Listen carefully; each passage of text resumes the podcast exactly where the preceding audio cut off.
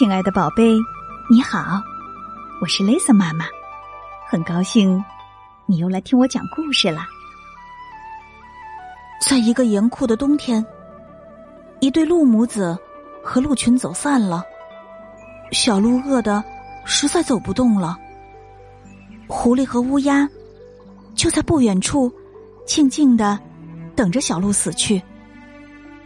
小鹿能熬过严酷的冬天吗？现在呀，就让我们一起来听听跑向春天的梅花鹿。生活在日本北海道的梅花鹿，一到秋天就会大量进食，在身体里储存脂肪，为没有食物的冬天做准备。冬天到了，梅花鹿身体的颜色变成了冬天的颜色。他们在吃细竹子，树林里长着一片片茂密的细竹子。雪越积越厚，细竹子被埋到了雪下边，只剩下树皮和树枝可以吃了。要想熬过漫长的冬天，真是太不容易了。要是遭遇暴风雪，梅花鹿就在大树底下避风，等待雨过天晴。这个时候，他们只能靠储存在身体里的脂肪活命，而那些脂肪储存的不够多的老鹿和身体弱小的小鹿，就没有办法撑到春天。寒冷的冬天正一天天过去，狐狸和乌鸦聚集过来，死死的盯着鹿群，他们在等待着梅花鹿的死亡。天就要过去了，能吃的东西全都吃光了。一个明亮的月夜，鹿群开始移动了。一头小鹿饿得走不动了。掉队的鹿母子一动不动的等待黎明。夜晚的山里静极了。一只狐狸悄悄的凑了过来。以为小鹿死了。猫头鹰那低沉的叫声在山谷里回响。熊猫头鹰正在呼唤雌猫头鹰。鹿母子被吵醒了。鹿妈妈把狐狸赶走了。月亮的影子看上去就像在雪地里跳舞。小鹿知道了妈妈的厉害。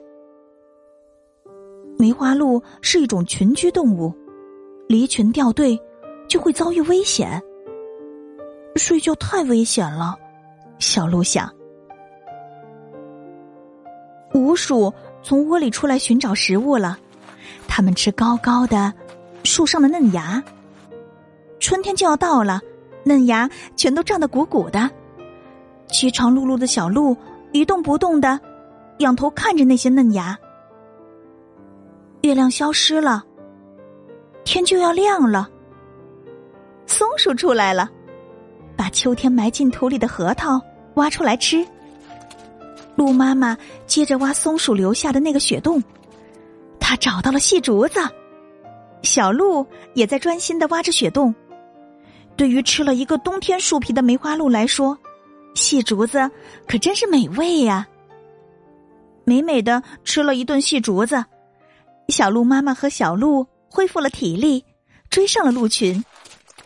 山坡上的雪渐渐融化了，露出了星星点点的细竹子。又少了好多只梅花鹿。鹿妈妈望着活泼的小鹿，心想：终于熬过了严酷的冬天，好幸福啊！雪化了，清爽的春风吹了过来。梅花鹿身体的颜色，又从灰暗的冬天的颜色，变回了明亮的夏天的颜色。熬过冬天的小鹿们纷纷离开妈妈，加入到了雄鹿的队伍当中。它们马上就要长脚了，今年还只有一根短短的脚，四年一过，头上就会有四根树枝一样的脚了，就是成年雄鹿了。雄鹿的队伍跳跃着朝前跑去。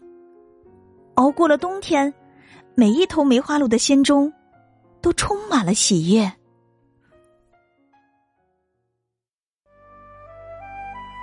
小鹿好险呐！幸好鹿妈妈及时赶到，赶走了狐狸，带着小鹿挖雪洞，找到了细竹子。小鹿终于熬过了这个严酷的冬天，它将会越来越健壮，成为一头漂亮的、神气的雄鹿。今晚的故事就到这里了，别忘了明晚八点半，雷森妈妈还有新故事在等着你哦。如果你喜欢雷森妈妈的故事，就一定要记得把它分享给你要好的朋友，要记得分享。可是一种美德哦。如果你想听到更多的故事，可以在微信公众号和喜马拉雅里搜索并关注“雷森妈妈讲故事”，就能听到所有的故事啦。